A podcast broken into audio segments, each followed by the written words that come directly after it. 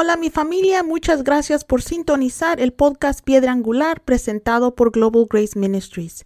Mi nombre es Francis Hueso y hoy concluimos nuestra serie titulada Comprendiendo los tiempos y las estaciones. Este episodio se titula Contando nuestros días para ganar sabiduría. En mi juventud pensé que quería sabiduría, quería ser una persona sabia, pero no estaba dispuesta a hacer mucho para lograrlo. Yo era inmadura y en mi falta de madurez no apreciaba a la sabiduría como debiera. Pero ahora es algo que considero más valioso que el oro, lo cual es lo que Proverbio 16:16 nos dice acerca de la sabiduría. En las últimas semanas el Señor ha estado recordándome el Salmo 90 y específicamente el versículo 12. He estado meditando en esto y ya que estamos hablando sobre el tiempo de Dios y las estaciones de nuestras vidas, me gustaría compartir con ustedes lo que el Señor ha puesto a mi corazón sobre el tema. Vámonos a Salmo 90, versículo 12, que dice, Enséñanos a contar nuestros días para que obtengamos un corazón de sabiduría. Este salmo es bastante único en el sentido que se cree que fue escrito por Moisés. Sí, el mismo Moisés que sacó a los hijos de Israel de Egipto. Es el más antiguo de los salmos y se considera una oración. Aquí Moisés le pide a Dios que ayude a su pueblo a darse cuenta de lo cortas que son sus vidas y de lo importante que es no perder el tiempo. Le pidió a Dios que ayudara a su pueblo a contar o a valorar los días de sus vidas, para que a medida de que pasaran adquirieran sabiduría. La sabiduría era importante para Moisés. De hecho, lo último que hizo Moisés por Josué, su sucesor, antes de morir, fue imponerle las manos para que el espíritu de sabiduría que residía en él pudiera residir en Josué. Vayan conmigo a Deuteronomio 34 y vamos a leer el versículo 9. Y dice, Josué, hijo de Num, estaba lleno del espíritu de sabiduría porque Moisés le había impuesto las manos. Entonces los israelitas lo escucharon e hicieron lo que el Señor le había ordenado a Moisés. Todo líder necesita sabiduría y todos de una forma u otra estamos en liderazgo. Puede ser que no tengamos naciones siguiéndonos, pero tenemos empleados, congregaciones o miembros de familia que dependen de nuestra dirección y para eso todos necesitamos sabiduría. Si me preguntan la mejor manera de invertir nuestras vidas, les diré que es vivir en busca de sabiduría. En cuanto más vivo, más creo que el propósito principal del Espíritu Santo en nuestras vidas es ayudarnos a madurar. Él hace todo lo que puede para ayudarnos a crecer o a madurar, y con la madurez de espíritu también viene la sabiduría. Solía pensar que la gente ganaba sabiduría con solo vivir y que todas las personas mayores eran sabias. Pero lamentablemente estaba equivocada. Conozco a muchas personas mayores que son bobas. Y también conozco algunas personas jóvenes muy sabias. Ahora, la Biblia nos habla de diferentes tipos de sabiduría. Existe el espíritu de sabiduría, el don de sabiduría. Hay una sabiduría secular, la sabiduría también que el Espíritu Santo nos da para salvación de acuerdo a 2 de Timoteo 3:15 y la sabiduría que obtenemos al buscarla. Esta es la sabiduría de la que habla el libro de Proverbios y es la sabiduría de la que creo que Moisés estaba hablando cuando escribió el Salmo 90. Me gusta la forma en que el predicador Charles Stanley define a este tipo de sabiduría. Dice que la sabiduría es la capacidad de ver las cosas desde la perspectiva de Dios y también es la respuesta de Dios según los principios escriturales o según principios bíblicos. En otras palabras, es ver la vida desde el punto de vista de Dios y actuar de acuerdo a principios bíblicos. La sabiduría nos permite ver las cosas como Dios las ve. No es de extrañar que sea más valioso que el oro, básicamente nos ayuda a evitar problemas. Piensen en todos los beneficios que la sabiduría le aportó al rey Salomón. por su sabiduría fue uno de los pocos reyes de Israel que vivió en paz. Luego de su muerte el país se dividió, pero durante su reinado el reino estuvo unido. Salomón disfrutó de prosperidad todos los días de su vida, y su prosperidad no fue solamente para él, también su pueblo fue prosperado. Vayan conmigo a segunda de Crónicas 1:15 y dice: El rey hizo que la plata y el oro fueran tan comunes en Jerusalén como las piedras, y el cedro tan abundante como las higueras de los sicomoros en las colinas. ¿Te imaginas un país tan rico en el que la plata y el oro sean tan comunes como las piedras? Salomón era tan rico que forjó escudos de oro. No los usó porque vivía en paz, pero incluso sus armas eran caras. Construyó un templo majestuoso para Dios. Una vez ese templo fue destruido, Israel nunca pudo reconstruir el templo con el mismo esplendor. Entonces la sabiduría de una persona no solo beneficia a esa persona, sino que también beneficia a su familia y a las personas que la rodean. Algunos de ustedes podrían estar pensando que ningún otro ser humano será tan sabio como lo fue Salomón, y tienen razón. Dios le prometió que nadie había sido ni será tan sabio como él. Pero eso no significa que no podamos ser lo suficientemente sabios para recibir las bendiciones que él tenía. La Biblia nos dice en Proverbios 4:6 que como hijos de Dios, si caminamos en sabiduría, podemos vivir vidas pacíficas y protegidas. También mira lo que dice Proverbios 29:11. Los necios dan rienda suelta a su ira, pero los sabios traen calma al final. Mi familia, con el temor y la frustración con la que la mayoría de gente vive en estos días, si somos sabios podemos traer paz a la gente. Hace poco vi a una señora perder los estribos con el empleado de una tienda. El pobre empleado probablemente estaba cansado y en mi opinión manejó mal la situación. En lugar de calmar al cliente o a esta señora enfurecida, añadió leña a su fuego. Como estábamos todos atrapados esperando que se resolviera el problema de esta mujer, no tuve otra opción que esperar hasta que llegara el gerente y con un par de frases pudo calmar a esta señora. La situación me recordó cómo unas pocas palabras sabias pueden desarmar a las personas enfurecidas. Otro beneficio de la sabiduría es la prosperidad. Proverbio 19.8 nos dice, el que adquiere sabiduría ama la vida, y el que ama la inteligencia pronto prospera.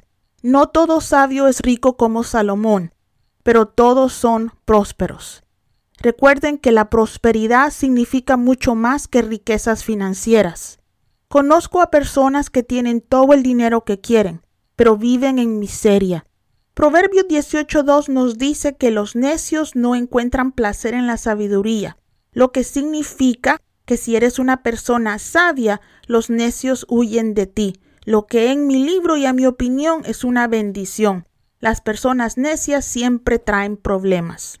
Antes de continuar, necesito decirles que así como me equivoqué al pensar que todas las personas mayores deben ser sabias, otra idea errónea sobre la sabiduría es que las personas inteligentes y educadas son sabias. Muchas personas creen esto, que todos los estudiados Todas las personas que tienen gran título son sabias. Lamentablemente eso no es siempre cierto. Conozco a muchas personas con educación que son muy inteligentes, que viven de manera muy imprudente.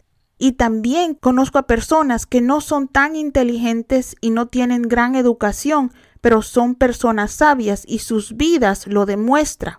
Con esto no te estoy diciendo que las personas educadas e inteligentes no puedan ser sabias tengo el placer de conocer a muchos. Solo digo que a veces pensamos que porque las personas son inteligentes o educadas, también son sabias, y eso no es siempre así. Entonces, ahora que hemos discutido algunos de los beneficios de la sabiduría, la pregunta es, ¿cómo invertimos nuestras vidas para obtener sabiduría? Vámonos a Santiago 1.5 que nos dice, si alguno de vosotros tiene falta de sabiduría, que la pida a Dios, que a todos da abundantemente y sin reproche. Solía leer este versículo y pensaba que para crecer en sabiduría todo lo que tenía que hacer era pedírsela a Dios. Y eso no es exactamente así. Lo que yo no sabía era que efectivamente Dios nos da sabiduría si la pedimos, pero depende de nosotros retenerla y caminar en ella, y eso, mis queridos amigos, no es tan simple. ¿Sabían que para que nuestro organismo o nuestro cuerpo retenga hierro necesita vitamina C? Es cierto, para que el hierro sea absorbido mejor, todo cuerpo necesita tener suficiente vitamina C. Por otro lado, los cereales y los lácteos dificultan la absorción del hierro. Entonces, si tienen anemia y están tomando hierro, no pueden tomar mucha leche porque eso hace que su hierro que están tomando sea desperdiciado. ¿Por qué estoy hablando de hierro en un podcast sobre sabiduría? Porque así como nuestros cuerpos necesitan vitamina C para absorber el hierro, necesitamos algunas cosas para retener la sabiduría que Dios nos da. El Salmo 111, versículo 10 nos dice, El temor del Señor es el principio de la sabiduría. Todos los que lo practican tienen un buen entendimiento. Su alabanza perdura para siempre. Para tener sabiduría debemos respetar a Dios. Una persona sabia entiende que somos la creación de Dios. Él es nuestro creador y por lo tanto debemos tratarlo como tal. Antes de que comenzaran las restricciones del COVID, visité a una iglesia donde la gente entraba en el santuario comiendo emparedados o sándwiches y refrescos, como si fueran a ver una actuación o una película. Llámame anticuadas, pero eso me molestó. Proverbio 19:20 dice, Escuche los consejos y acepte las instrucciones para que pueda adquirir sabiduría en el futuro. Hijos de Dios, a veces cuando somos inteligentes y capaces, el buscar consejo y el aceptar las instrucciones no es algo que nos sale natural. Pero las personas sabias siempre aprenden a hacerlo. Todos los sabios que conozco tienen mentores o personas de las que pueden buscar consejo. Entienden que hay personas que saben más que ellos y tienen más experiencia que ellos y se rodean de estas personas.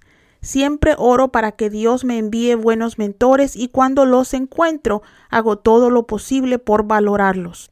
Proverbios 11.2 nos dice, cuando llega el orgullo viene la deshonra, pero con los humildes está la sabiduría. La humildad atrae la sabiduría, solo los tontos son orgullosos. Nunca verás a una persona sabia que sea orgullosa. Uno de mis héroes en la fe es el pastor Tommy Barnett. El hombre ha cambiado la vida de millones pero es un hombre muy humilde. Mi familia, Cristo es el Señor de señores y Él es nuestro mejor ejemplo de humildad y sabiduría. Pero vamos avanzando.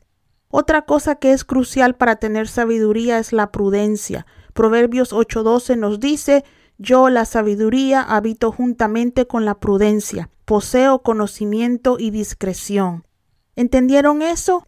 La sabiduría vive con la prudencia lo que significa que solo el prudente puede caminar con sabiduría. Nuestro Padre Celestial nos da sabiduría si la pedimos. No podemos producirla, pero para tenerla debemos desarrollar prudencia. La prudencia no se nos da, es algo que nosotros debemos desarrollar. Viene a través de nuestro crecimiento o de nuestra madurez espiritual. Requiere tiempo. Tengo una personalidad muy fuerte y lamentablemente la prudencia no fue algo que desarrollé en mi juventud. Algunas personas vienen a Cristo y son liberadas de cosas como el alcoholismo, la promiscuidad o diferentes adicciones. Pero yo fui salva cuando tenía ocho años y eso no eran mis problemas. Mis debilidades siempre eran cosas como la impaciencia, un corazón crítico y una boca que habla o hablaba antes de tomarme el tiempo para pensar lo que debería decir. Gracias a Dios por la sangre de Jesús y por la transformación del Espíritu de Dios que nunca nos abandona. Hace unos años le pedí sabiduría a Dios y el Espíritu Santo me dijo que necesitaba crecer en prudencia. Obviamente había leído proverbios antes, pero nunca había entendido la correlación entre la prudencia y la sabiduría. Y para serles sinceras, no aprendí sobre prudencia de la forma más fácil. Pero gracias a Dios que Él me amó lo suficiente como para enviarme a una mujer, a una jovencita, que me presionó todos los botones. Al principio pensé que era una asignación del diablo que me había enviado para destruir mi vida, pero una vez que me cansé de reprender esa asignación y de pedirle a Dios que se la llevara de regreso por donde vino, el Espíritu Santo me mostró que Él me había enviado a esa persona como mi maestra. Ella estaba en mi vida para ayudarme a desarrollar prudencia. En lugar de reaccionar cada vez que ella me hacía algo que me volvía loca, necesitaba ser prudente y no permitir que mi carne me gobernara. Fue una lección difícil de aprender. Evidentemente la prudencia no es algo que desarrollamos de la noche a la mañana. Se desarrolla tomando nuestra cruz todos los días y siguiendo a Cristo. Sin embargo, ahora le doy gracias a Dios por enviarme a esa persona. Me mostró la necesidad que tenía y me reveló que la sabiduría vive solo en un lugar donde también habita la prudencia. Entonces, mi hermano, si le estás pidiendo sabiduría a Dios, recuerda que para caminar en ella también debemos respetar a Dios, buscar entendimiento, aceptar consejo y pedirle al Espíritu Santo que nos ayude a desarrollar un corazón humilde y prudente. Hijo de Dios, si invertimos tiempo en hacer eso, traeremos sabiduría a nuestros corazones. Me gustaría poder pasar semanas con ustedes compartiendo más sobre la sabiduría y acerca del tiempo de Dios, pero oro para que esta serie despierte en ustedes un hambre de estudiar más sobre el tema. Si tienen preguntas sobre lo que cubrimos o si tienen una petición, por favor compártala con nosotros. Siempre es lindo escuchar de nuestros oyentes. Envíenos su correo a info arroba globalgraceministries.com info arroba globalgraceministries.com Si nuestro podcast lo ha bendecido, por favor ayúdenos a promocionarlo con su familia y amigos. Y no se pierdan nuestro próximo podcast, vamos a empezar una serie nueva. Tengan un feliz resto de la semana. Dios me los bendiga y me los guarde.